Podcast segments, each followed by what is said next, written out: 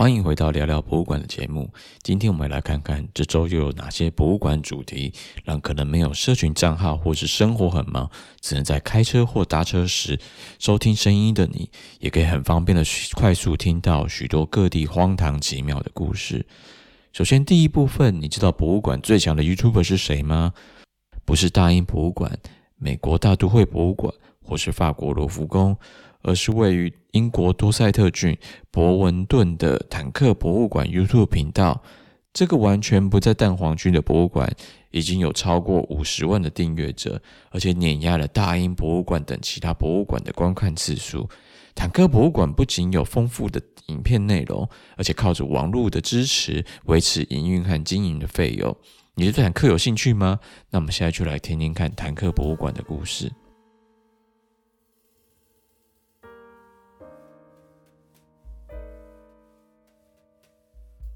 博物馆界最强的 YouTuber 是谁呢？是大英博物馆、美国大都会博物馆，还是法国罗浮宫呢？其实都不是。根据英国博物馆联盟的报道，这个冠军的头衔应该颁给英国多塞特郡博文顿的坦克博物馆 YouTube 频道。那这个不在蛋黄区，但又超级专业的博物馆，透过国家财券遗产基金和英格兰艺术委员会的赞助，现在已经冲破了五十万次的 YouTube 订阅者，并且以超过一亿次的影片观看里程碑，碾压了大英博物馆的四千万次的影片浏览观看次数，遥遥领先于世界上所有其他以博物馆为基础的 YouTube 频道。坦克博物馆已将触角扩散到了 TikTok，目前浏览量已经超过了五千五百万次。无论是哪一种的社群媒体，全球的坦克迷都无情的在碾压着其他博物馆的 YouTube 频道。坦克博物馆的 YouTube 频道 at the Tank Museum 有超过四百二十支影片。内容包罗万象，有访问博物馆专家和工作人员的影片，也有迷你纪录片或者坦克车的运作影片，以及各种介绍坦克车历史和种类的影片，简直就是坦克迷的天堂。那他们呢，连圣诞节都不放过，要蹭就蹭到满。圣诞老人一边拿着坦克牌的威士忌和坦克牌的啤酒狂饮，那另一边呢，工作人员穿着毛衣，一边唱着圣诞歌，圣诞歌词呢却改变。变成了各种与坦克相关的博物馆线上纪念品置入性行销，例如桌游、坦克模型、弹壳、战争书籍等等等。他们笑容满满，但却毫不留情地进行强迫推销，真的是非常的凶。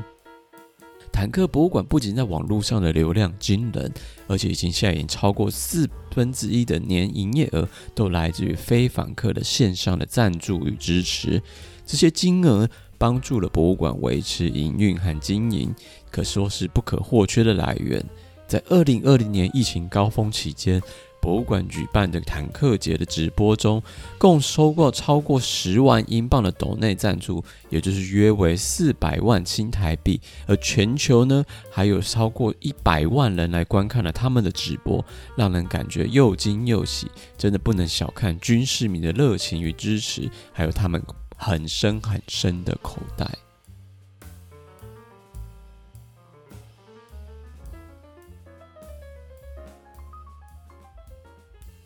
根据《纽约时报》报道，关于博物馆驻村在当下社会的转变，这种创作方式最早可以追溯到十五世纪的意大利。从以往以来，驻村提供参与者一个逃离城市的机会，在没有外界压力下，自由的思考、研究。和创作，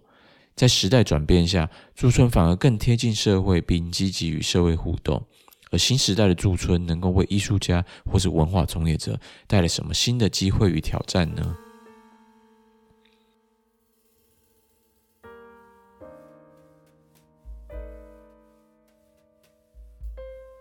想要更炙手可热，想要超越自我，或是菜鸟想要在夹缝中求生存。根据《纽约时报》的报道，艺术驻村最早的原型来自于十五世纪的意大利。当时有钱人邀请艺术家和哲学家到别墅度假，让知识分子在没有外界的压力下，自由地在庇护所中思考、研究和进行创作。最著名的例子是意大利商人梅蒂奇。他的收藏能至今影响着现代的博物馆。现代在远离都市的地方，在乡村地区出现了许多的驻村机会，让参与者能够逃离工业化的城市，专心创作。早期的 Podcast 节目中，我们曾访问了研究艺术驻村的专家森迪，他认为艺术参与驻村参与者可以透过此机会激发灵感，沉浸于研究中。同时也能快速扩充人脉，在文化产业中求生存并非简单的事情，因为工作机会总是在封闭的社群中流动且不公开，而驻村则提供了一个突破重围的机会。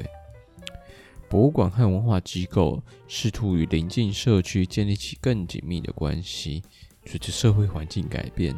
艺术驻村的意义、形式以及博物馆和文化机构的关系也都正在改变。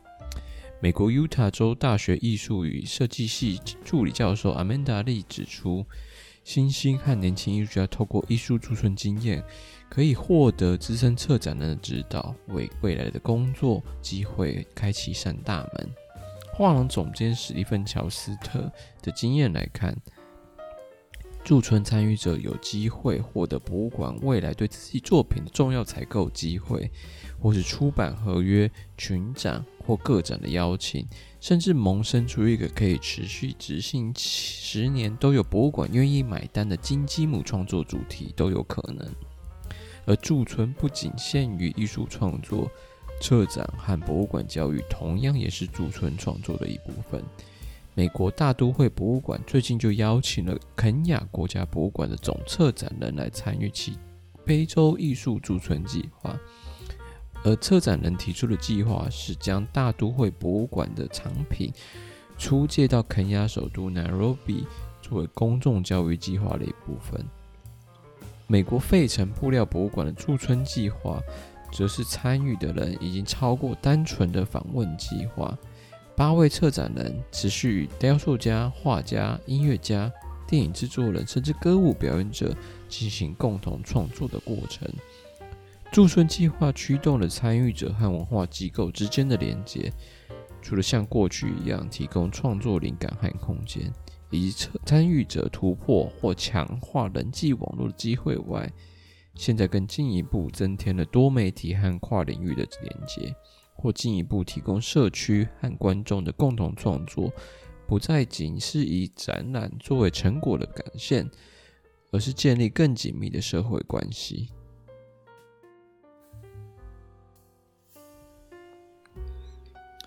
这期节目中，我们介绍了博物馆界最强的 YouTuber—— 布兰克博物馆的 YouTube 频道。他在网络上已经有超过五十万的订阅者，成为众所瞩目的焦点。此外，我们也分享了关于博物馆驻村的历史和当前的转变。在新时代的背景下，艺术家和文化从业者可以从驻村中获得什么样的机会与挑战呢？谢谢今天大家的收听，那我们就下周再见喽。